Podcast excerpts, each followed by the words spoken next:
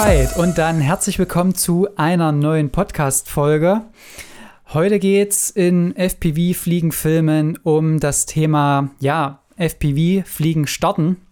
Und äh, da ganz speziell mit einem Gast hier an meiner Seite heute, der da reinstarten möchte und auch aus ein bisschen so aus dem Foto- und Filmbereich kommt. Und ja, es hat ja jeder so seine individuellen Probleme am Anfang oder auch Ansichten oder auch Kenntnisse, Vorkenntnisse. Und um euch da auch ein bisschen abzuholen, habe ich mir gedacht, hole ich mir den Tobias Fröner heute mal rein. Äh, Tobias Fröner. Und da können wir mal darüber sprechen, wie man jetzt da startet, was er jetzt für Fragen hat. Und dann schauen wir mal, ob wir da vielleicht auch ein paar Fragen beantworten können, hoffentlich. Und dann sage ich jetzt erstmal ähm, herzlich willkommen, Tobias. Du kannst dich ja mal ganz kurz vorstellen, wer du bist, was du machst und ja, warum du jetzt FPV fliegen willst. Hallo Jan, ähm, schön, dass ich dabei sein darf. Ähm, ist auch neu für mich. Ich habe noch nie einen Podcast mitgemacht, ähm, aber das Thema hat mich so interessiert, dass ähm, ich da gern dabei bin. Ähm, ich bin jetzt seit ungefähr elf, zwölf Jahren Fotograf, ähm, überwiegend im gewerblichen Bereich, also Commercial. Ähm, ich fliege auch viel Drohne, also ganz normale Drohne. Ähm, FPV hat mich in letzter Zeit mehr beschäftigt, weil man ja auch relativ viel sieht momentan und das doch mal noch mal eine Ergänzung wäre zum normalen Drohnenfliegen. Ähm, von dem her, da, dadurch, dass ich ja doch schon eine Weile dabei bin und immer mal wieder was Neues sehen will oder Neues erleben und auch meinen Kunden was Neues zeigen möchte, ähm, ist das für mich einfach ein brandheißes Thema und ich kenne mich gar nicht aus. Bei mir ist noch alles neu. Ich weiß da so ein bisschen was von der Technik. Ich habe viel gesehen, ähm, aber wie man sowas fliegt, da habe ich gar keine Ahnung. Auch das Technische, das Rechtliche, das Ganze dahinter. Ich denke, da bist du wahrscheinlich ein guter Ansprechpartner und deswegen bin ich heute gern dabei. Ja, sehr schön, sehr schön. Also äh, immer wieder spannend, äh, wer dann doch auf das Thema so ein bisschen kommt. Äh, ist Video bei dir wirklich auch ein Hauptaugenmerk oder ist es dann auch so ein bisschen ähm, ja, Zusatz erstmal. Oder weil du, ich habe ja mal bei Instagram so ein bisschen geschaut, was du so machst und das ist ja dann doch eher fotolästig. Ähm, wie sieht das da bei dir aktuell aus? Also momentan, also letztes Jahr habe ich so ein bisschen angefangen mit Film. Ähm, Gerade mit Drohne macht es für mich mit Film auch relativ viel Sinn. Also FPV wird jetzt mit Foto wahrscheinlich gar keinen Sinn machen. Ähm, ich äh, ergänze das gerade. Also ich bin jetzt, würde mich noch nicht als Videograf bezeichnen. Das soll auch nicht so sein, dass ich jetzt irgendwann mal die großen Produktionen mache. Dafür gibt es bessere Leute oder ganz andere Leute, die da viel spezialisierter sind. Ähm, bei mir soll es eher so ein bisschen, sag mal, Image-Bereich von meinen Kunden gehen, so kleine, kurze Trailer, Kombination mit der normalen Drohne, weil das mache ich jetzt auch schon, habe ich noch nicht so viel online, aber viel Material, was ich jetzt in der nächsten Zeit noch schneiden möchte. Ich denke auch, dass es natürlich überwiegend bei der normalen Drohne bleibt, weil das ähm, noch ein bisschen, ja, nicht so kompliziert ist, sage ich mal, und auch für die meisten noch ähm, nicht so ausgefallen ist. Also ich finde es einfach schön als Ergänzung. Ähm, ich werde bestimmt nicht so viel fliegen wie du, denke ich mal an, aber mich interessiert es einfach mega. Also weil es ja einfach auch so ein bisschen das Spielkind in einem weckt und wenn man das dann noch kombinieren kann mit Kundenaufträgen, ist es natürlich perfekt. Ja, ja, also der Spaßfaktor, der ist dann relativ schnell da. Definitiv, Gerade wenn man, also das ist, ja. bei, muss bei allem auch dabei sein, auch nach 12, 13 Jahren ähm, mhm. muss einfach das Spaß machen und ich glaube, das ist eine Sache, wenn man die einfach auch richtig macht und auch dann das auch rechtlich auch richtig macht und da fliegt, wo man darf, dann ähm, kann es einfach mega sein, glaube ich. Weil auch bei uns hier gibt es einfach schöne Ecken und ich glaube, da macht es definitiv Sinn. Ja.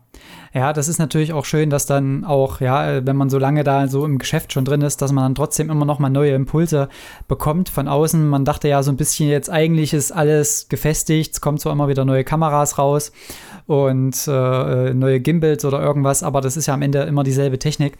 Und mit FPV ist da wirklich ein ganz, ganz neues Thema eigentlich äh, aufgeploppt auf einmal, was wirklich komplett nochmal was anderes macht. Ähm, mhm. also, wenn ich das nochmal so zusammenfasse, du bist quasi Filmer äh, oder Fotograf, Fotograf, der auch jetzt so filmt.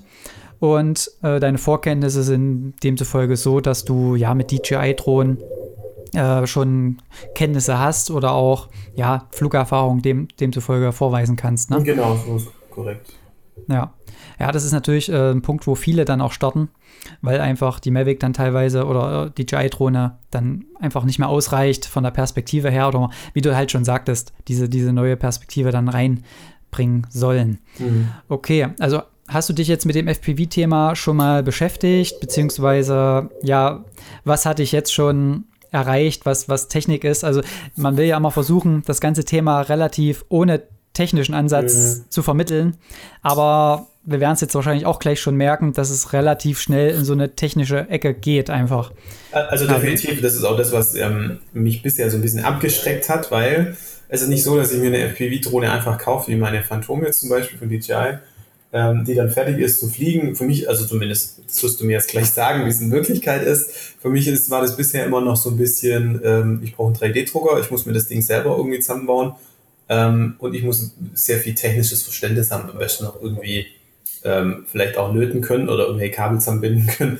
Ähm, deswegen habe ich mich da auch nicht hingetraut, weil ich noch nicht weiß, was, was da die Grundvoraussetzung ist und ich auch noch nicht die Zeit hatte, jetzt ähm, richtig viel mich da zu informieren. Also ich, ich sehe das zwar immer mal wieder ähm, in verschiedenen Ecken, aber was da genau auf mich zukommt, da bin ich noch ein bisschen ratlos. Ja, ja, das wollen wir so ein bisschen versuchen hier äh, in dem ganzen Gespräch zu klären. Ähm, ja, wie fangen wir da jetzt am besten an? Also grundsätzlich ist es ja so, dass äh, ich eigentlich jedem empfehle, sich erstmal eine Fernbedienung zu kaufen und mhm. am Simulator zu üben. Mhm. Das ist natürlich dann auch immer so ein Punkt, ähm, der Simulator braucht auch schon ein bisschen Rechenleistung. Also mit den ganz schlechtesten Rechner wird das dann halt auch schon schwierig.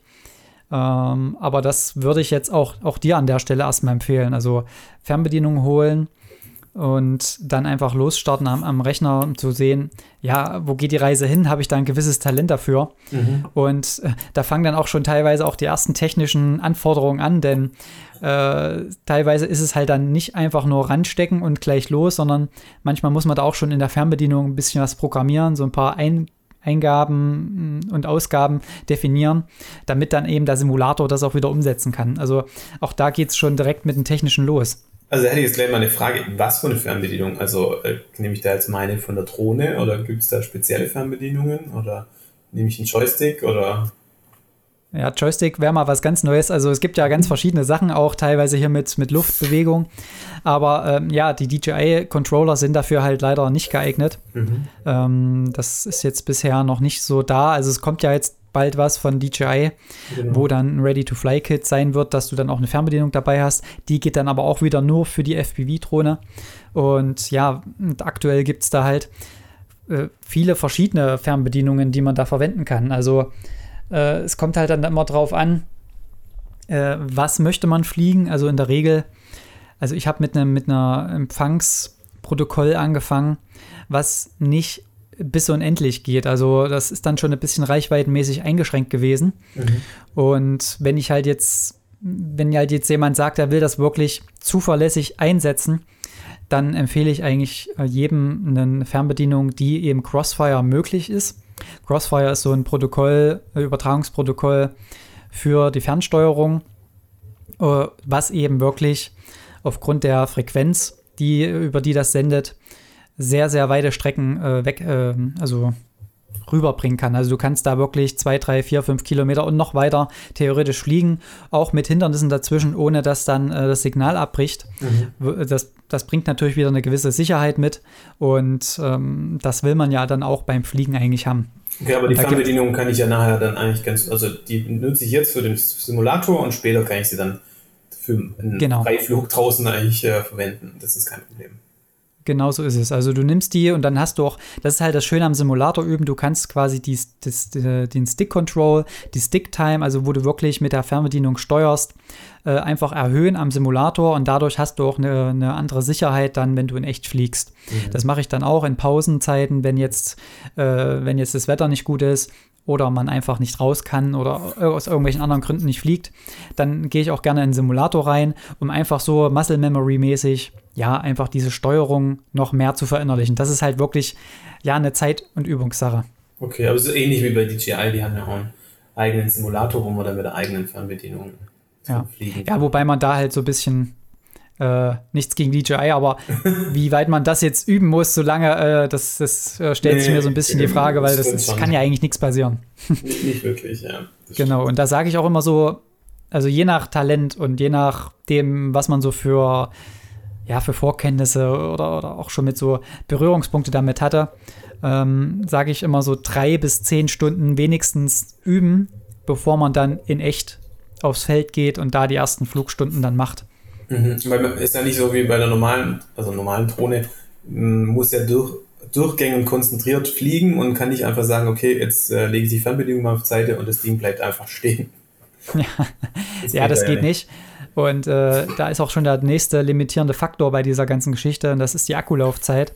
Also du hast gar keine Zeit, die Fernbedienung wegzulegen, auch wenn das gehen würde, weil äh, nach drei bis fünf Minuten ist in der Regel der Akku leer.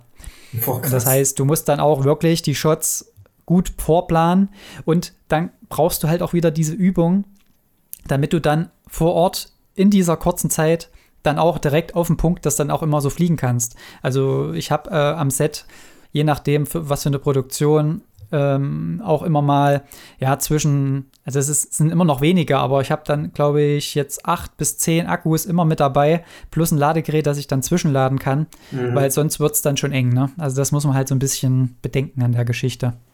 Okay, dass es so kurz ist, hatte ich es nicht gedacht.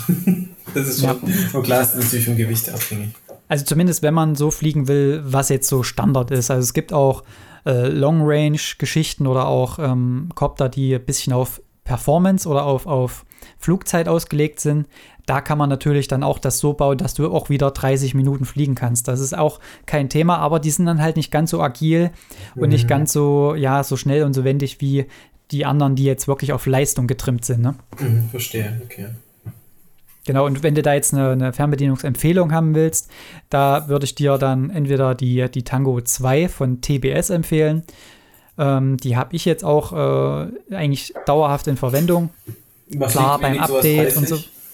Ähm, die kostet, äh, je nachdem, was für eine Variante, es gibt die einmal ganz normal. Also, die ist erstmal von der Haptik her wie so ein PlayStation-Controller, kann man sagen. Okay. Äh, so von der, von der Grundform her. Und die gibt es halt einmal mit normalen Sticks und einmal mit einklappbaren Sticks. Ah, ich im Internet, okay.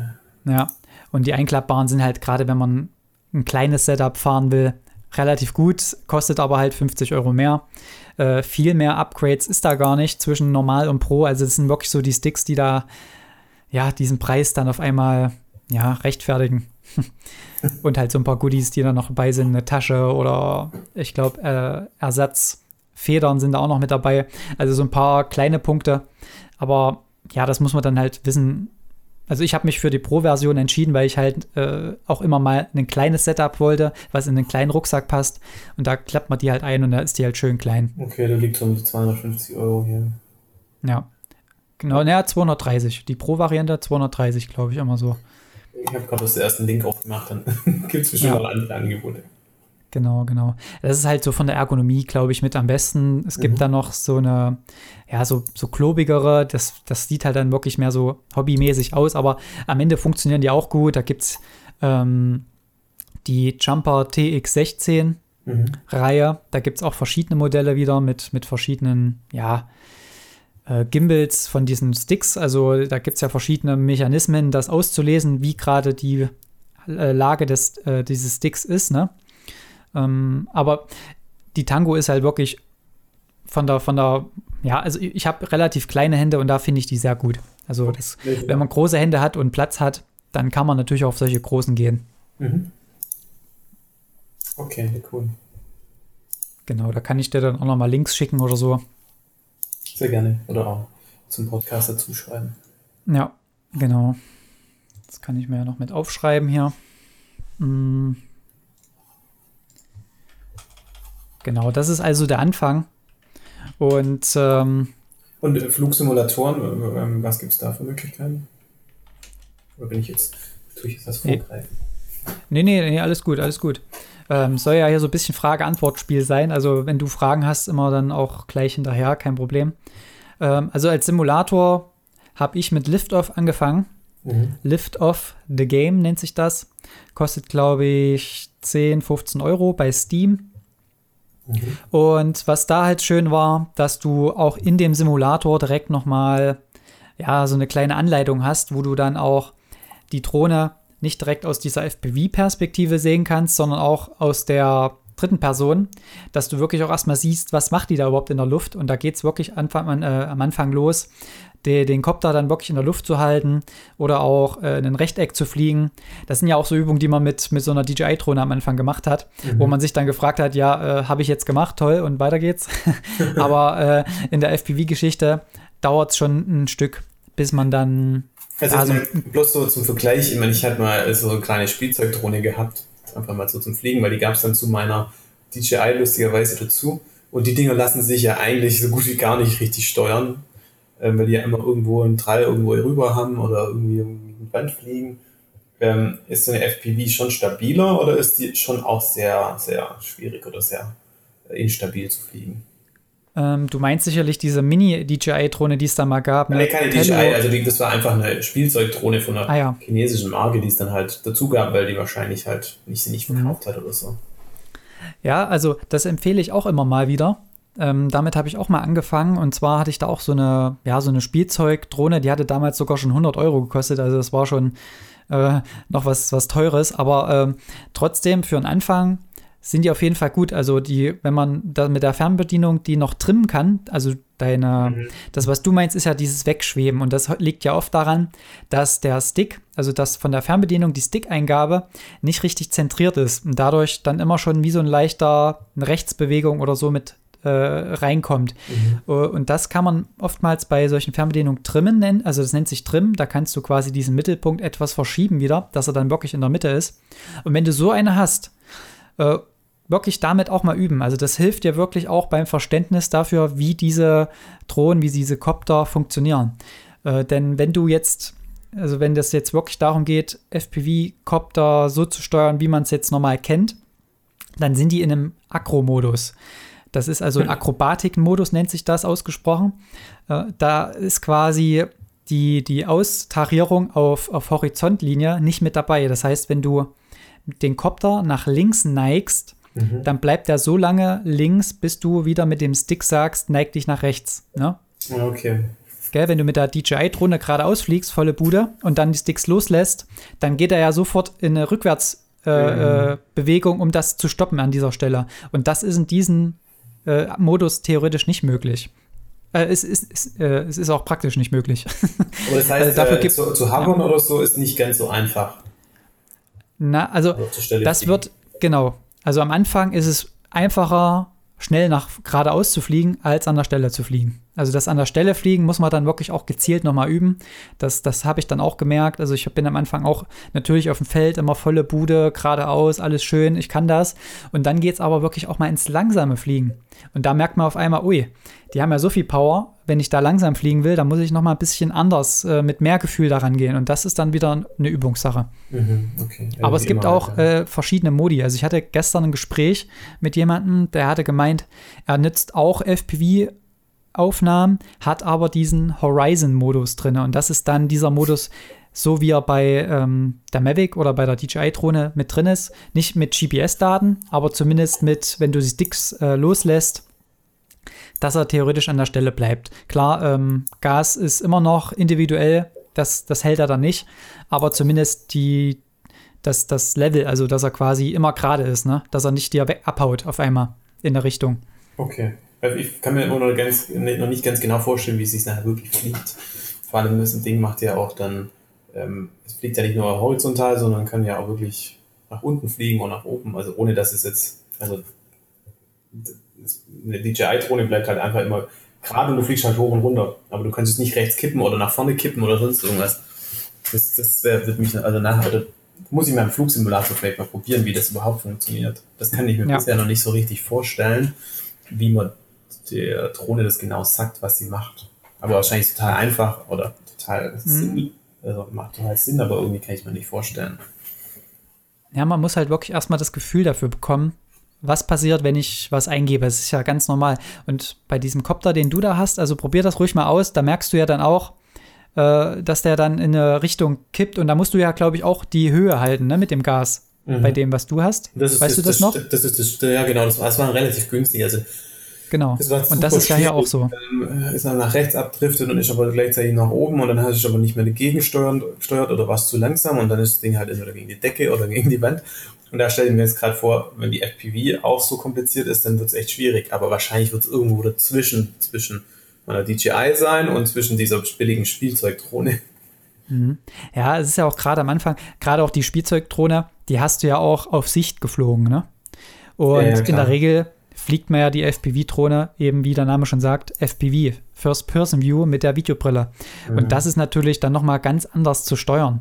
Also ich, ich übe auch immer mal wieder äh, auf Sicht zu fliegen, um einfach wieder das Gefühl zu bekommen, was macht der Kopter, wie mache ich das, äh, auch mal so eine Drehung, was passiert das äh, oder wie passiert das, wie schnell ist der überhaupt bei der Drehung.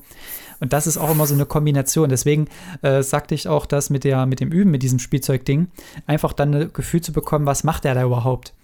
Und wenn du dann im Simulator übst, das ist ja dann schon wieder, das ist ja nur am Anfang diese dritte Person, Perspektive. Da übst du ja dann auch schon aus der FPV-Perspektive mit der, mit der Drohne zu fliegen. Kurze Frage zum Simulator. Da fliegt man ja wahrscheinlich dann eher erstmal über einen Monitor oder kann man da auch dann die Brille schon verbinden oder?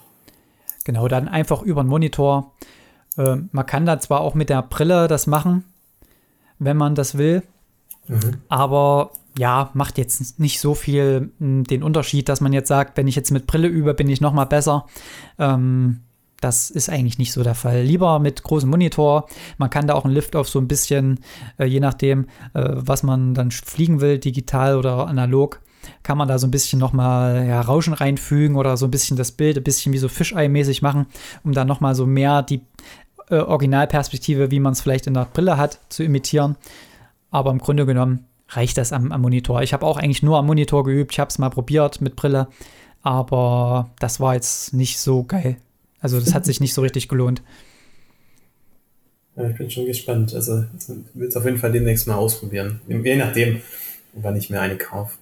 Beziehungsweise ja. erstmal halt Simulator. Also ich denke mal, mit Simulator und Fernbedienung ist man ja dann erstmal nicht so, so teuer dran. Genau, genau. Und äh, wie, wie sieht das bei dir aus? Also hast du auch schon mal gelötet oder schon mal mit solchen Sachen Kontakt gehabt irgendwie? Ja, also gelötet habe ich schon mal, aber ich äh, bin jetzt natürlich kein Profi. Also ich, ich weiß, wie Löten geht, aber ich habe es noch nie wirklich ja, ausgiebig gemacht. Also du hast jetzt auch keinen zu Hause direkt? Doch, einen Lötkolben habe ich schon da, aber ah, okay.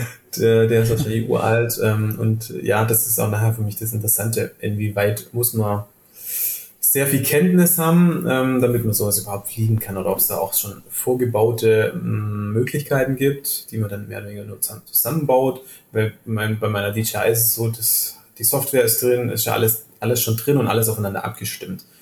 Und ähm, das muss man ja besser. Also wahrscheinlich ist es nachher kein Hexenwerk, aber momentan fehlt mir wirklich nur so der Einblick in das Ganze. Mhm. Für mich ja, ist es also, immer wirklich ein, äh, so, eine, so ein Bastelding, wo dann halt Leute, Leute machen, die sich mit dem Thema extrem auf beruflich auskennen, von technischem Hintergrund. Und deswegen hat es mich, unterschreckt mich bisher noch ein bisschen ab. Ja, das ist halt wirklich das Thema. Das, das war auch bei mir am Anfang. Ähm, ich habe ja im Januar äh, 19 angefangen und bis ich dann wirklich den ersten Copter hatte, sind drei Monate vergangen. Also ich habe wirklich täglich immer mal wieder geschaut wegen Motoren und wegen Frame und FC, ESC, die ganzen Abkürzungen. Also das ist schon echt äh, immer bei solchen Hobbys äh, erstmal, ja, ein Schock erstmal am Anfang. Gerade auch, also ich, ich habe auch äh, mit, mit Windsurfen vor einigen Jahren mal angefangen und hatte auch überlegt, das mit Kiten zu machen. Und da sind ja auch wieder so viele Begriffe jedes Mal. Aber mhm. da muss man halt einfach reinkommen. Also das ist äh, immer wieder mal wieder beschäftigen damit. Und ähm, wenn man so grundsätzlich das Prinzip verstanden hat, wie die Komponenten miteinander fungieren, mhm. dann, dann ist es auch in der Regel dann gar nicht mehr so schwer. Weil es gibt zwar Fertigbausätze und ich glaube, die sind auch ganz gut. Äh, mittlerweile von iFlight, die, äh, der Nazgul V2 ist jetzt, glaube ich, draußen oder äh, lass mich kurz noch mal schauen, wie er hieß. Äh, ich glaube, iFlight iFlight Nazgul 5 V2. Und da sind wohl auch einige Sachen behoben worden, die bei, bei der V1 nicht mehr so waren. Und das ist halt wirklich ein nicht ganz ready to fly, mhm. aber bind to fly nennt sich das, also BNF. Da ist man auch erstmal wieder gleich eine neue Abkürzung. Das heißt, der Copter ist an sich fertig. iFlight hat das alles eingestellt, ist ein digitales System dahinter. Du musst lediglich den Copter mit deiner Fernbedienung verbinden. Und das ist dann schon wieder, es kann schon wieder zu einer Herausforderung werden, wenn man da keine Kontaktpunkte hatte bisher und auch nicht will. Also deswegen, äh, wenn man die Zeit hat, empfehle ich auch äh, selber zu bauen. Aber ich kann es auch verstehen, wenn man sich ein Fertigbauset holt. Aber ja. Wie, wie stelle ich mir das vor, wie wenn ich einen PC zusammenbaue, dass ich mir einfach die Teile besorge und zusammenschraube? Oder muss ich da wirklich dann auch tiefgehend mich informieren, welche Teile überhaupt wie zusammenpassen? Oder gibt es da auch, bei, beim PC heutzutage ist es so, da gibt es so viele verschiedene Möglichkeiten, die dann unter Umständen, wenn ich mich nicht auskenne, gar nicht in meinen, meinen PC reinpassen. Ja. Ist da auch so oder gibt es da dann einfach halt drei verschiedene Motoren und dann weiß ich ja, okay, der Motor passt äh, definitiv in den Rahmen rein oder ist das dann wirklich alles sehr kompliziert? Also mit drei Motoren wäre es schön, aber es sind eher 3000, also auch ähnliches Prinzip. Also es gibt ja, ich glaube, so vier, fünf größere Shops in Deutschland, die ich auch, wo ich immer reingucke und da, selbst da gibt es immer Unterschiede noch in den Motoren. Also, das ist halt wirklich wieder so ein Thema. Es ist sehr technisch, aber da kann ich zum Beispiel auch eine Webseite empfehlen. Die packe mhm. ich dann auch in die Show Notes. Und zwar nennt die sich Rotor Builds, also Rotor B-U-I-L-D-S, also Build wie der, ah, der Bau. Mhm. Äh, und da findet man viele, viele ähm, Posts dazu, wie Leute einen Copter aufgebaut haben. Das heißt, da geht man rein, dann sagt man, ich möchte digitales DJI-System drin haben, danach kann man das filtern und dann kommen die ganzen Copter. Also klar, das ist vielleicht noch nicht ganz genau gefiltert zu dem, was du brauchst, aber da kriegst du zumindest schon mal eine Orientierung, wenn du sagst 5 Zoll Propeller, das ist ja, richtet sich ja immer nach den Propellern. Wenn man sagt, hier, ich habe einen 5 Zoll, ich habe einen 3 Zoll, das sind immer die Propellergrößen gemeint. Und da gucke ich immer auch gerne drauf, auch wenn es jetzt äh, neue Frames oder so gibt, die auf den Markt kommen. Also Frame, der Rahmen, wo, worum alles gebaut wird. Mhm. Und da gucke ich dann auch gerne mal rein, was andere damit gemacht haben, um auch so ein bisschen zu schauen, welche Motoren passen. Weil es ist natürlich auch immer äh, eine gewisse Physik dahinter. Also gewisse Motoren haben mit einem Propeller äh, einen gewissen Schub und das in Zusammenhang mit deiner, mit dem Frame und der, dem dem Zugewicht der GoPro oben drauf, wie das passt. Ne? Das, da muss man auch erstmal so ein bisschen reinfinden, was so für, für Größen sind. Und mhm. da hilft die Seite wirklich sehr gut, um da auch so ein Gefühl dafür äh, zu bekommen, ja, wie das so zusammen funktioniert. Das auf jeden Fall anschauen, ja. Und da gibt's eigentlich, ist eigentlich wirklich alles dabei. Also von analog, von äh, Mini äh, Drohnen für Long Range, die dann 10 Kilometer weit wegfliegen können und aber eine halbe Stunde Akkulaufzeit haben, bis hin zu Sinneliftern, die eben auch richtig große Kameras tragen können und teilweise sogar dann mit den Tuning-Tipps, also Tuning äh, im Sinne von Software-Tuning, weil jeder Copter ist dann auch wieder individuell von Flugverhalten her. Und das kann halt je nach Flugsoftware nochmal Anpassungs- äh, also, also, muss man teilweise anpassen einfach. Ja. Aber so zum Verständnis, also grundsätzlich ist nicht so, dass ich mir selber eine Software programmieren muss, sondern die Bauteile, äh, mal ganz vereinfacht, es gibt einen Frame, es gibt Motoren, äh, es gibt eine, eine Kamera, eine Empfangseinheit und dann gibt es irgendeine Software, die man da drauf spielt, damit es auch äh, steuerbar ist, oder? oder? Genau, genau. Also da, die, die, die Software, da, also da gibt es einmal eine Software, die ist, die nennt sich Betaflight. Das ist eigentlich so die am häufigsten verbreiteste. Die ist dann immer schon auf den Flugcontrollern aufgespielt. In, mhm. Je nachdem, was man für einen Flugcontroller hat, in, meistens in einer relativ neuen Version, die dann auch stabil schon läuft. Man muss halt lediglich dann ja die, schon die Anpassungen machen. Ne? Was, also, was hast du für einen Empfänger drin? Und dann musst du auch schon wieder sagen, äh, welche Eingänge habe ich von den Sticks, welche Tasten machen was in diesem Flugcontroller. Das heißt, du kommst da schon ziemlich tief rein wieder.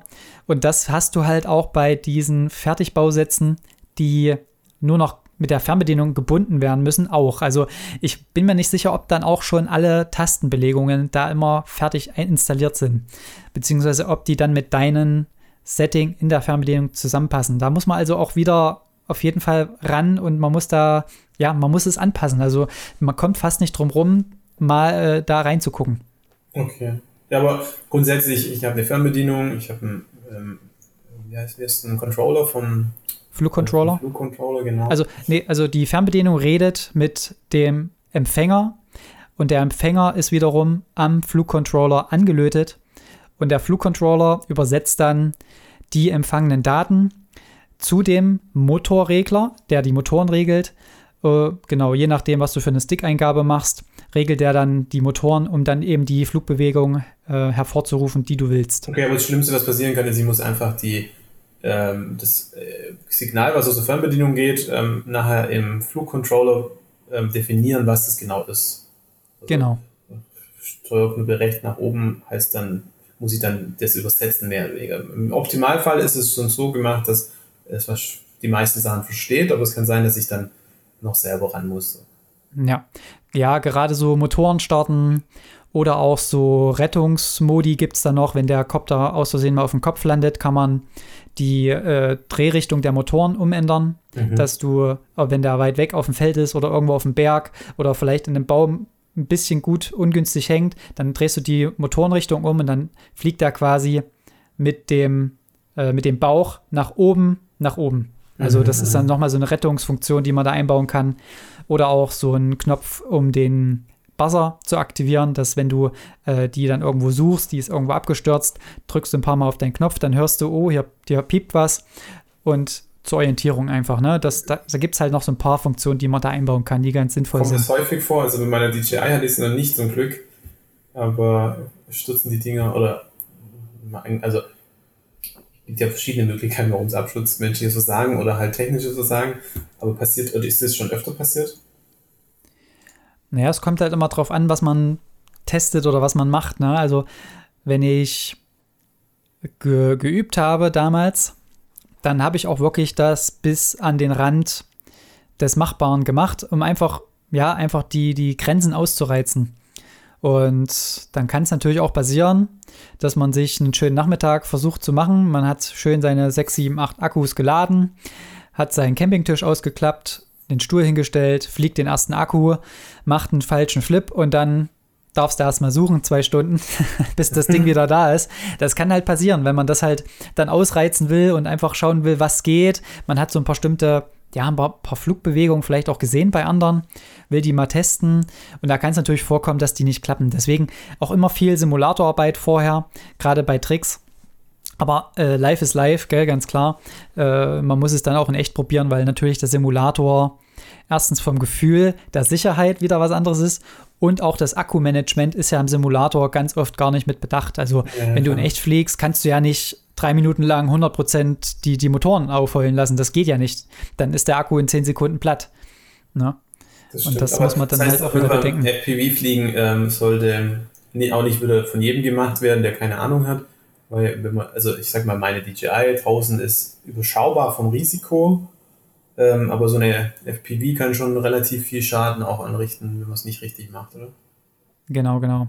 Ja, das ist wahrscheinlich dann auch mit ein Grund für die, für die neuen Regeln mit, der, mit den Klassen, die es jetzt gibt und äh, wo dann auch die Abstände deutlich erhöht wurden teilweise oder auch äh, ja komplett verboten wurden auch teilweise, so wie ich das jetzt mitbekommen habe. Ne? Alles hier ohne Gewehr, was jetzt genannt wird.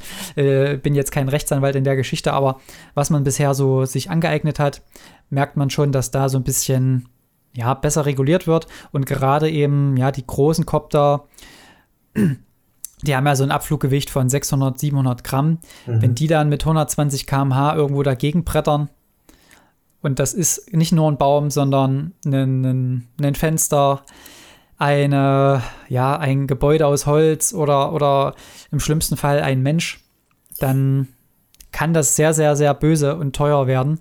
Äh, gegebenenfalls kann ja so ein Teil auch abstürzen, irgendwo auf dem Feld. Äh, du findest nicht wieder, alles ist erstmal gut. Und dann kommt der Mähdrescher an Tag X und haut das Ding durch und dann brennt der Mähdrescher ab. Also es gab es alles schon. Echt? Und da muss man dann auch wirklich sicherheitsbewusst an die ganze Sache rangehen. Ja, ja, definitiv. Also das, äh, da habe ich schon sehr viel Respekt vor der Art von Fliegen, ähm, weil da doch relativ schnell was passieren kann. Also die Frage ist ja auch, ähm, fliegt man jetzt, wenn man filmt mit 120 oder fliegt man da eher langsam und beschleunigt es nachher?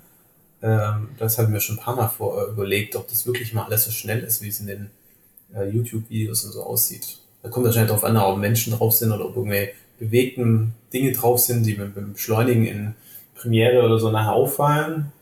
Aber man fliegt ja wahrscheinlich mit 120 da jetzt an, ja, an einem Kirchturm entlang oder sowas. Also, also wenn man jetzt natürlich einen Fahrradfahrer hat und den dann beschleunigt, das, das sieht man, denke ich mal, relativ schnell, dass der nicht so schnell dämmeln kann. Ja, Aber zum Beispiel bei Autos habe ich es auch schon gemacht. Aber in der Regel ist das schon die Originalgeschwindigkeit. Also auch bei Kirchturm, wenn du das jetzt als Beispiel hast, da gibt es viele, die dann auch wirklich da mit 100 Sachen vorbeibrettern. ähm, ja. Also das heißt, ähm, man sollte nicht gerade ein paar tausend Euro für so ein Ding ausgeben, weil es kann durchaus öfter mal kaputt gehen. Es kann öfters kaputt gehen, aber man muss auch wieder dazu sagen, die sind nicht so, äh, nicht so instabil und nicht so schnell kaputt wie eine DJI-Drohne. Ne? Das ist ja mhm. nicht Plastik, sondern das ist ja Carbon. Plus die Propeller sind austauschbar relativ schnell und halten auch schon sehr, sehr viel ab. Und die Motoren sind eigentlich auch mittlerweile, je nachdem, wo man halt landet, Asphalt ist immer so eine ganz böse Geschichte. Aber du kannst theoretisch, ich hatte es auch schon mal einen Crash, so einen kleinen, wo, äh, relativ, wo es relativ windig war und der Kopter dann äh, auf, auf so einem Kies so ein bisschen notlanden musste.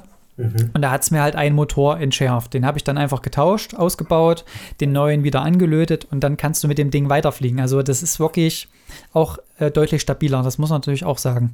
Okay, ähm, nochmal kurz zu der ähm, Equipment-Frage, also zu Bauteilen. Ist nicht so, dass, dass jetzt jeder sich diese Dinger selber druckt irgendwie, sondern so einen Rahmen oder so kauft man sich schon normalerweise. Also wenn der also auch aus Carbon ist und so, dann kann man es ja auch nicht, nicht unbedingt selber daheim machen, wenn man es nicht gerade Techniker ist. Ja, stimmt. Genau, das hast du ja am Anfang gesagt, dass du dir einen 3D-Drucker und alles holen willst. Äh, nee, ähm, nee, also nee, ich will es nicht. Also ich ja. habe bloß gedacht, dass man sowas alles braucht und das auch alles wissen muss, damit man vielleicht so ein Teil überhaupt zusammenbauen kann. Also so ist es nicht so schlimm, oder? Also die, die Rahmen an sich, die gibt es eigentlich alle in Carbon. es gibt da noch so ein paar mit Edelstahl-Teilen dran für, für so einen Käfig vorne, für die Kamera, damit die nicht so schnell kaputt geht. Mhm. Aber in der Regel ist das aus Carbon, einfach aus Gewichtgründen und auch Stabili äh, Stabilitätsgründen, dass das, also der Rahmen muss ziemlich steif sein in sich, damit eben da keine Vibrationen oder so entstehen über die Motoren. Deswegen, da unterscheiden sich auch oftmals die billigen Frames von den teuren Frames, einfach in dieser Steifigkeit. Mittlerweile geht es eigentlich auch bei den günstigen. Ich habe mir jetzt auch wieder einen neuen geholt. Ich habe ihn hier gerade vor mir und wenn man da so ein bisschen den Test macht, das ist schon das ist schon ziemlich steif alles und der kostet 35 Euro.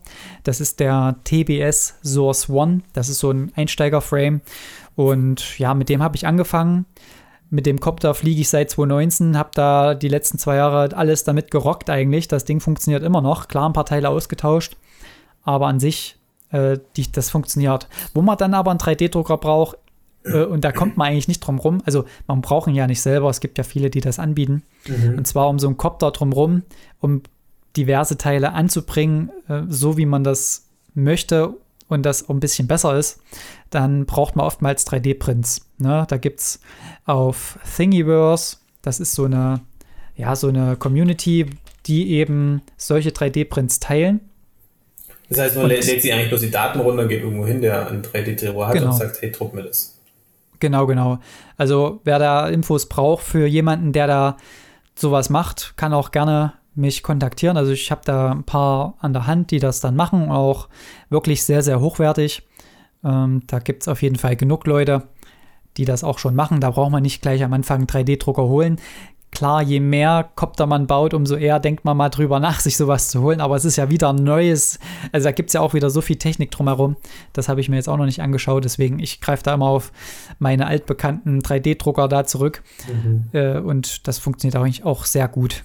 Also gerade was GoPro-Montage angeht, da sind die meisten Copter nicht dafür ausgelegt. Also die sind schon dafür ausgelegt, dass da eine GoPro drauf ist, aber die meisten haben keine Halterung dafür. Das ist immer hm. nur der Rahmen und die, diesen, diesen, diese Halterung für sowas, selbst so ein Unimount, den musst du dir selber drucken. Ich verstehe auch nicht warum, weil das ist ja eigentlich ein ganz häufiger Einsatz.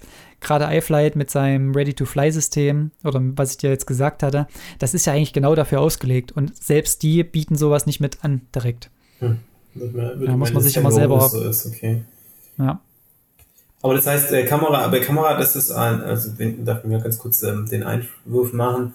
Ähm, ich fliege ja nicht so über, über meinen DJI mit der gleichen Kamera, mit der ich auch filme, sondern ich habe eine zum Fliegen, wo ich dann auch mein, mehr oder weniger auf meiner Brille das sehe und die Kamera, die dann drauf ist, muss ich einfach so ausrichten, dass sie in etwa den gleichen Winkel hat. Sehe ich das richtig, oder? Genau, das wird so in der Regel gemacht, damit du eben auch beim Fliegen das Framing dann auch in etwa vornehmen kannst. Klar, der Winkel ist immer noch ein bisschen anders, äh, also das, das Field of View äh, oder kann anders sein zumindest. Aber so vom Winkel her macht man das dann immer gleich, damit man eben schon gleich merkt beim Fliegen, jawohl, das Objekt, was ich verfolge, ist im Bild oder so, wie ich das, die, die Szene äh, in Szene setzen wollte, ist das so gemacht. Mhm. Also das wird immer gleich gemacht, ja. Okay, das ist noch ein bisschen ungewohnt natürlich dann. Genau, da kommt es halt immer drauf an, will man schnell fliegen, braucht es natürlich mehr Winkel, weil dann die, die, die Drohne sich natürlich viel, viel mehr neigt. Ja, genau. Und das muss man halt vorneweg auch beachten, gerade bei schnellen Objekten. Also ich hatte es gerade äh, gemerkt bei dem Skispringer damals, den ich da verfolgt hatte. Da hatte ich das doch ein bisschen unterschätzt, dass die echt schnell unterwegs sind. Und da hat mir so ein bisschen Kamerawinkel gefehlt, um dann in dem Moment schnell wieder ranzukommen, ohne den Skispringer aus dem Frame zu verlieren. Und deswegen war ich da dann auch in dem Shot noch einen Tick weit weg. Also ich, man ist ja, man will da immer recht nah rankommen bei solchen Shots. Und da muss man halt sich dann schnell entscheiden, nehme ich den kurz aus dem Bild raus und habe dann lieber noch einen Take, wo ich mal nur, nur kurz dran bin. Mhm. Oder man muss es halt vorneweg planen. Das wäre natürlich die bessere Variante. Oder wahrscheinlich viel Erfahrung einfach. Genau, genau. Wo man dann schon weiß, jawohl, hier jetzt kommt ein Auto, äh, da muss ich definitiv den Winkel nach oben schrauben und das nicht wenig. Gerade wenn dann Rennfahrer wirklich dabei sind, hatte ich ja auch schon und die dann eben immer Bleifuß haben, die kennen quasi kein langsam fahren. auch wenn es gesagt wird, dann musst du das halt so eintakten, da musst du halt wirklich einen richtig straffen Winkel reinbauen, damit du eben ja einfach volle Bude dahinterher machst. Mhm, Natürlich wieder mit, mit dem Defizit, dass eben der Akku schneller alle ist. Ne? Okay, aber hört sich auch mal schon mal interessant an. Ähm, wie, wie viel muss man ungefähr, Pi mal Daumen, rechnen für eine Erstanschaffung von sowas? Also ich empfehle jetzt eigentlich allen dieses digitale System. Ne? Es gibt ja analog und digital in der Videoübertragung von diesen FPV-Geschichten. Und ich habe jetzt einige Tests gemacht mit digital und bin echt wirklich sehr begeistert und es ist wirklich also wenn man jetzt ein bisschen Geld in der Hand nehmen will, ist es besser als das analoge, weil auch die Penetration durch Objekte und durch Bäume oder solche Geschichten, die vorher bei analog extrem gestört haben, also sobald eine dicke Wand, ein nasser Baum dazwischen, dann ist das Bildsignal richtig gestört. Mhm. Und das hast du halt beim digitalen System nicht, beziehungsweise deutlich weniger. Und deswegen würde ich das auf jeden Fall empfehlen. Ist natürlich kostentechnisch am Anfang etwas mehr, aber man hat das, glaube ich, wieder. Und wenn man da jetzt so ein bisschen einsteigen will, ich sag mal, mit Lötkolben hast du ja so ein bisschen schon, ein paar Akkus brauchst du ja auch noch dazu, mhm. musst du schon mit 1,5 rechnen. Mhm. Also ähnlich wie eine Einsteigerdrohne bei DJI, sag ich mal. Genau, und je nachdem, wie oft du es halt einsetzen willst, so ein Akku kostet halt auch, je nach System, was du halt nimmst, zwischen 30 und 45 Euro. Mhm. Und wenn der nur drei bis fünf Minuten Flugzeit hast, äh, hat und du willst einige. über den Tag kommen, dann musst du halt auch gleich mal fünf, sechs kaufen mit einem mit Ladegerät dazu. Und dann, ja, kann es auch mal 1,6, 1,7 schnell werden. Also gerade nur das, nur das digitale System, was, was die FPV-Kamera ist, das Video, die, äh, das Videosignal und die FPV-Brille, bist du ungefähr schon bei, ich glaube, das Set kostet 870 Euro. Mhm. Ja.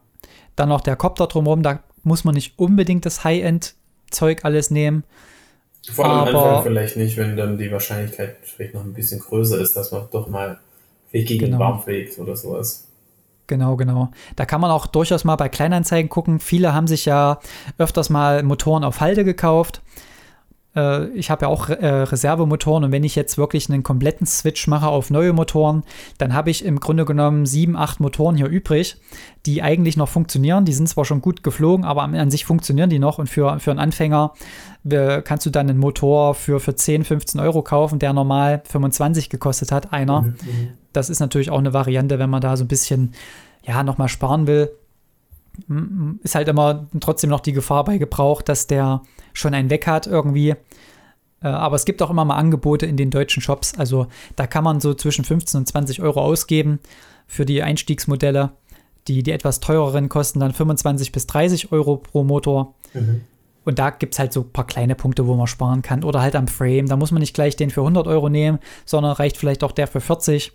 Wo es halt wirklich wichtig ist, ist das Videosignal. Ne? Und wenn man das Digitale hat, hat man ja wirklich eine sehr, sehr gute Basis. Okay, also das wäre auf jeden Fall wichtig, finde ich, weil wenn man dann ein paar Euro mehr zahlt und man fliegt ähm, besser oder auf ris risikoarmer, dann ist natürlich äh, das auch ja. wert. Ja, das habe ich auch so für mich äh, rückblickend jetzt auch schon gesagt. Ich habe ja mit so einem ganz billigen analogen angefangen und habe dann zwischenzeitlich analog geupgradet auf das High-End-Produkt. Und da war schon der, also der Unterschied so groß, dass du auch viel, viel selbstbewusster fliegen konntest. Das war auf einmal dann ein, ein, ganz anderes Fliegen. Also du konntest das viel besser einschätzen. Du konntest viel näher an Objekte auf einmal ranfliegen. Das, das ganze Gefühl war viel besser. Und mit DJI fängst du halt wirklich auch gleich ordentlich an. Du hast dann quasi wie das Gefühl am Rechner. Also so von, von, vom Schauen her, weil das ist wirklich ein HD-Signal und das ist wirklich eine ganz, ganz schöne Geschichte. Okay, hört sich spannend an auf jeden Fall. Ich würde am liebsten gleich fliegen. nee, nee, ja. keine Sorge, keine Sorge. Wird noch ein paar Monate dauern. Ja. Ja, es dauert halt so ein bisschen und analog würde ich auch wirklich nicht mehr empfehlen, weil gerade wenn man aus so einem Video- und, und Fotobereich kommt, da ist man ja schon sehr verwöhnt, was das Bild angeht. Und wenn man dann erst nochmal diesen Schritt zurück auf analog macht, was natürlich auch ein, äh, das System ist ausgereizt. Da gibt es nichts mehr, was nicht mehr funktioniert. Also das funktioniert alles. Aber DJI hat da jetzt die letzten ich glaube, ich weiß gar nicht, wie lange es jetzt draußen ist, anderthalb Jahre oder so, haben die wirklich immer Updates gemacht und das Ding funktioniert jetzt richtig, richtig gut. Also gibt es eigentlich keine, keine Kinderkrankheiten mehr. Äh, alles, alles passabel. Okay, perfekt. Genau, und dann ist halt die Frage, ja, willst du so einen großen Copter, dann gibt es ja solche Mini-Copter mit Naked GoPro, die unter 250 Gramm sind. Aber im Grunde genommen bringt dir das eigentlich auch nicht mehr so richtig was, weil die dann auch teilweise eigentlich viel zu schnell sind und demzufolge dann auch wieder in so einer, mhm. in, die, in die offene A3-Klasse kommen. Äh, das heißt, dieses unter 250 Gramm hast du dann auch nicht mehr so wirklich drinne. Ja, da muss man halt überlegen. Ja, ja, das wird sowieso spannend, ähm, wo man überhaupt noch fliegen darf. Ja. Ähm, für mich ist immer einfach wichtig, dass die Kamera, Kamera einigermaßen ist, weil das ist bei der Phantom schon, ja, geht gerade noch bei gutem Licht. Ähm, die Phantom 4 oder welche hast du da? Die 4, genau. Also die ist bei gutem Licht Pro. schon. Mhm. Die ja. ist bei gutem Licht schon gut, aber ja, natürlich keine, keine Kamera, keine richtige Kamera.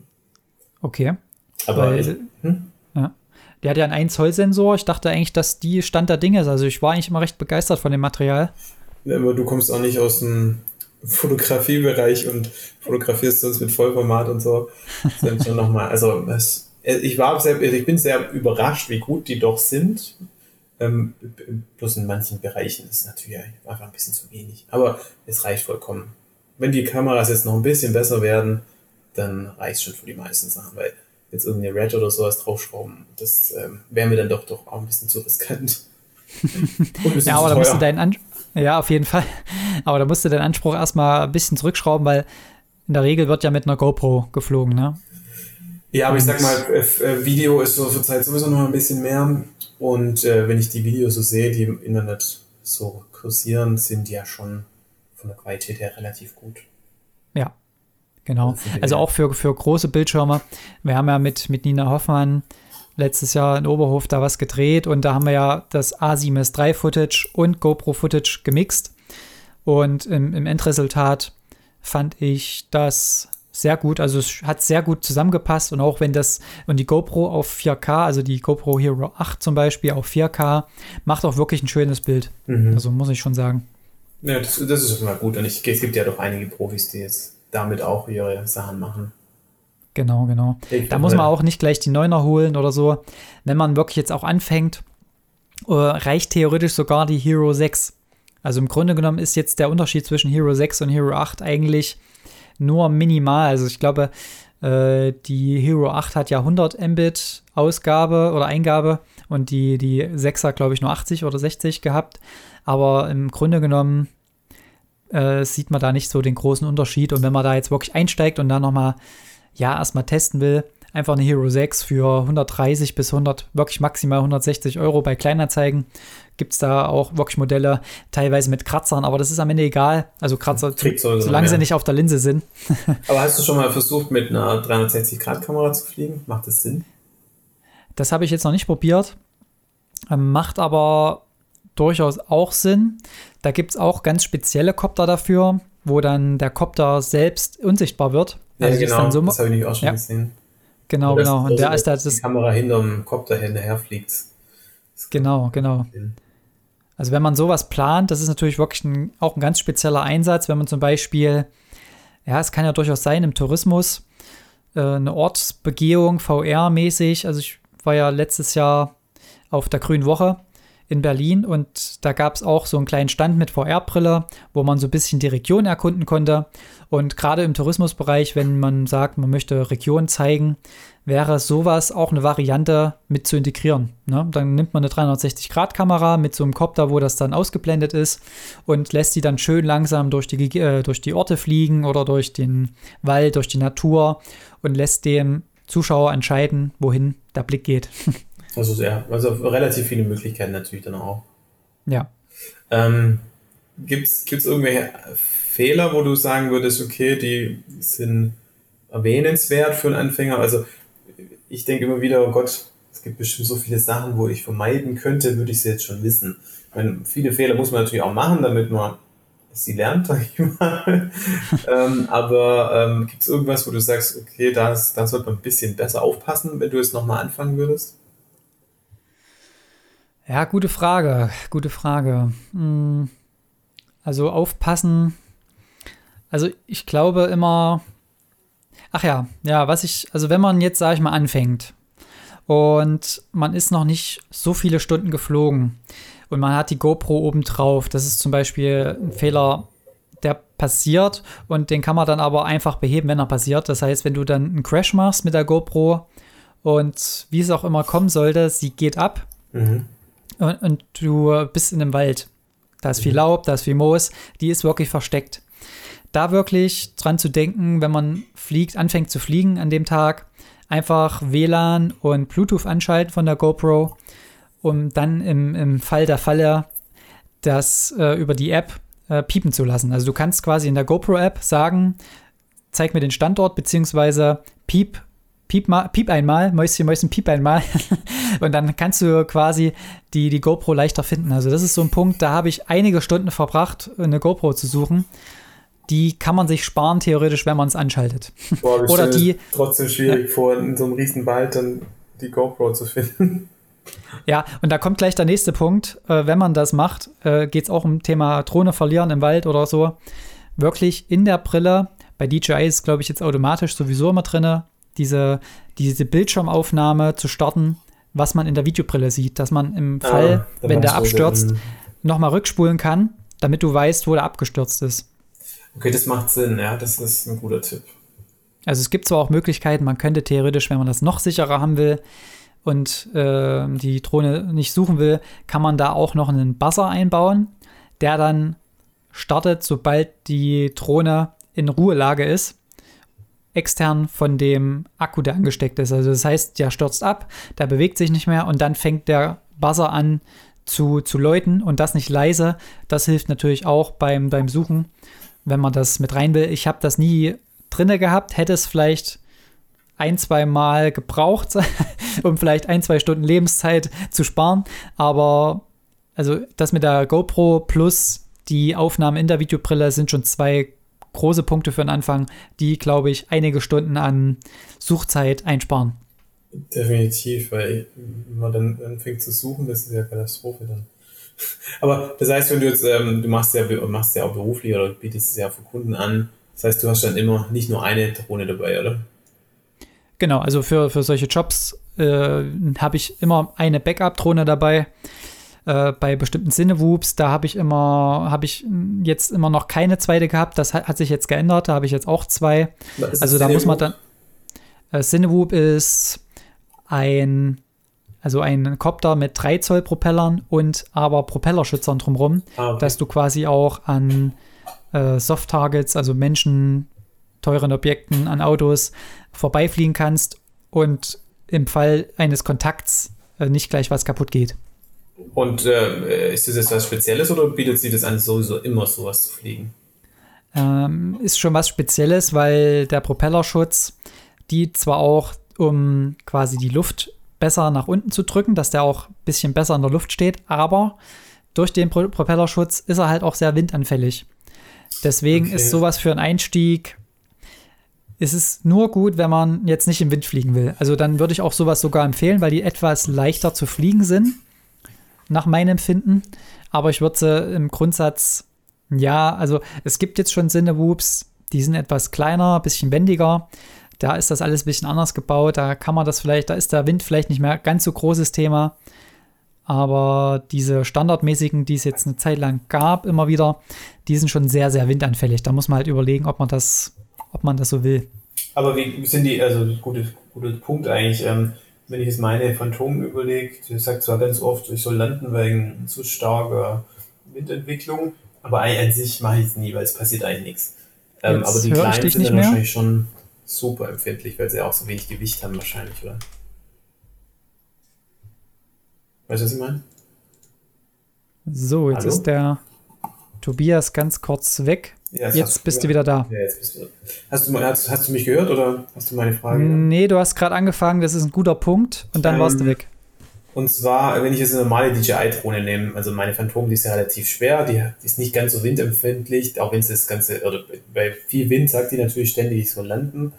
Ähm, aber die kleinen sind wahrscheinlich super windempfindlich, oder? Also wenn da mal wirklich richtig Böen kommen, dann muss man da schon aufpassen, oder?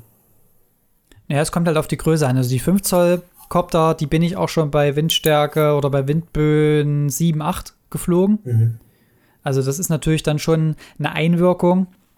Äh, auch jetzt, wenn man zum Beispiel hinter, hinter Autos hinterherfliegt, ist natürlich da auch eine extreme Luftverwirbelung. Äh, und das sieht man natürlich theoretisch im Footage. Aber durch Resteady Go, was die Stabilisierungssoftware für die GoPros ist, äh, macht es das alles eigentlich weg kann man sagen. Ach stimmt, aber, Punkt, man hat ja kein Gimbal und nichts. Richtig, also da gibt es diese. Auch schneller, dann wird es wahrscheinlich nicht ganz so schlimm sein. Genau, also äh, entweder man fliegt schneller und dann gibt es halt Resteady Go, das stabilisiert und macht alles smooth, die ganze Geschichte. Mhm. Genau, und bei den Cinewhoops, die sind halt sehr windanfällig, sind aber halt gut, wenn man zum Beispiel durch Löcher durchfliegen will oder wirklich ganz entspannte Flüge haben will. Auch Indoor äh, dafür sind die halt wirklich sehr gut geeignet. Ja. Es hat halt jeder so seinen Einsatz, ne? Ja, ja, klar. Ich habe neulich in der Fabrikhalle welche fliegen sehen. Genau. Laufband und so. Das ist schon ähm, ein, eindrucksvoll, sag ich mal. Ja. Nee, coole Sache, da gibt es wirklich unheimlich viele Möglichkeiten natürlich. Genau, das ist halt wirklich dann, ja, situationsabhängig und, und was man halt dann mit filmen will, ne? Ja, genau. Also am Anfang, ich glaube, das ist einfach mal das mit Just for Fun und wenn, dann kommen ja meistens die Einsatzzwecke. Es wird bei dir auch so gewesen sein. Du hast irgendwas gemacht, dann hat es irgendjemand gesehen, hat gesagt, hey, wollen wir auch und dann hat es nochmal einen anderen Einsatzzweck und so kommt es ja Stück für Stück. Genau, man sieht ja auch, was es so gibt am Markt. Also ich verfolge das ja auch aktiv und kriege da auch immer mal so ein paar Infos auch dazu und dann weiß man auch schon wieder, ah, das ist neu, das ist neu, gucke ich mir mal an und jetzt, ja, es ist halt gerade so das letzte Jahr wirklich so der Trend mit den Naked GoPros. Das heißt, wirklich immer kleiner, immer, immer feiner die Copter und dann halt eine äh, gestrippte GoPro obendrauf, um halt trotzdem das GoPro-Footage zu haben. Das war wirklich letztes Jahr so ein ganz großer Trend in dem ganzen Thema. Mhm. Und ja, das wird dieses Jahr so weitergehen. Insta360 hat da ja auch direkt eine eigene Naked genau, das Insta 360 rausgebracht, ganz, ganz diese SMO. Mhm. Genau. Die SMO 4K. Und ich denke, da kommt also ich, man hofft ja immer nur, dass das GoPro jetzt das auch endlich mal sieht und da vielleicht auch noch mal was rausbringt. Ich glaube zwar nicht so richtig dran, aber die Hoffnung stirbt zuletzt. und dann wird man sehen, wo es hingeht. Lass uns überraschen. Für mich ist erstmal ja. alles andere auch neu, also von dem her. ja. Genau. Okay, also Tobias, jetzt sind wir hier fast bei einer Stunde. Mhm. Äh, oder sind jetzt gerade schon bei einer Stunde.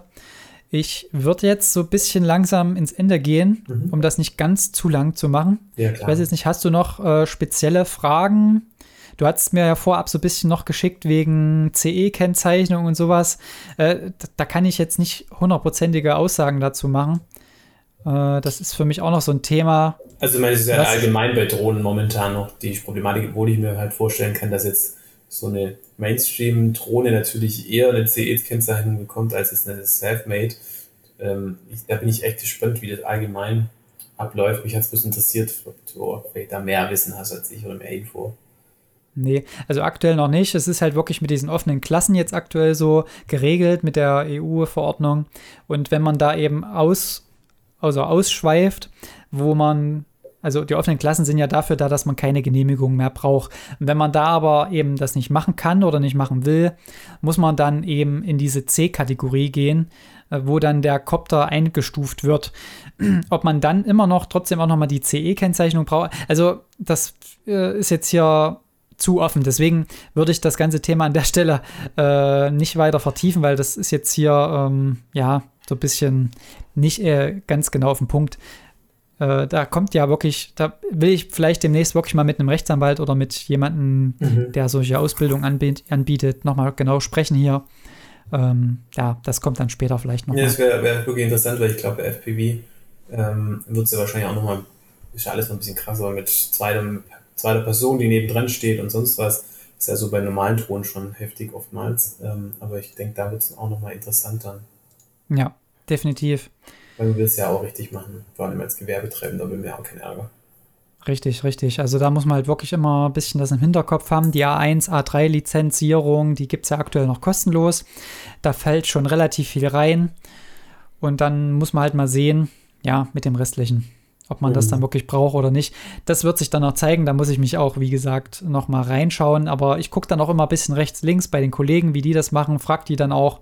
Und äh, danach richte ich mich dann eigentlich auch immer so ein bisschen. Das ist, die kochen ja alle nur mit Wasser, die ganzen Gesetzmäßigkeiten. Die haben, haben hat ja selbst das Luftfahrtbundesamt wahrscheinlich nicht alles auf dem Schirm schon. Also das ist ja immer so viel gleich mit einmal. Ähm, das ist schon immer schwierig, da durchzublicken. Ja, das stimmt. Aber da wird man bestimmt ähm, noch mehr mitbekommen in den nächsten Monaten. Genau, also da würde ich jetzt an der Stelle sagen, wäre ja für dich jetzt so ein bisschen die Hausaufgabe, äh, Simulator üben mhm. mit der Fernbedienung, plus eben eventuell sich Gedanken machen, was möchte ich fliegen, ist der Sinne oder ist, oder will ich erstmal nur anfangen und fliegen? Dann ist es so ein 5 Zoll am einfachsten. Da gibt es genug Bauanleitungen auf rotorbuilds.com, äh, wo man sich ranhangeln kann.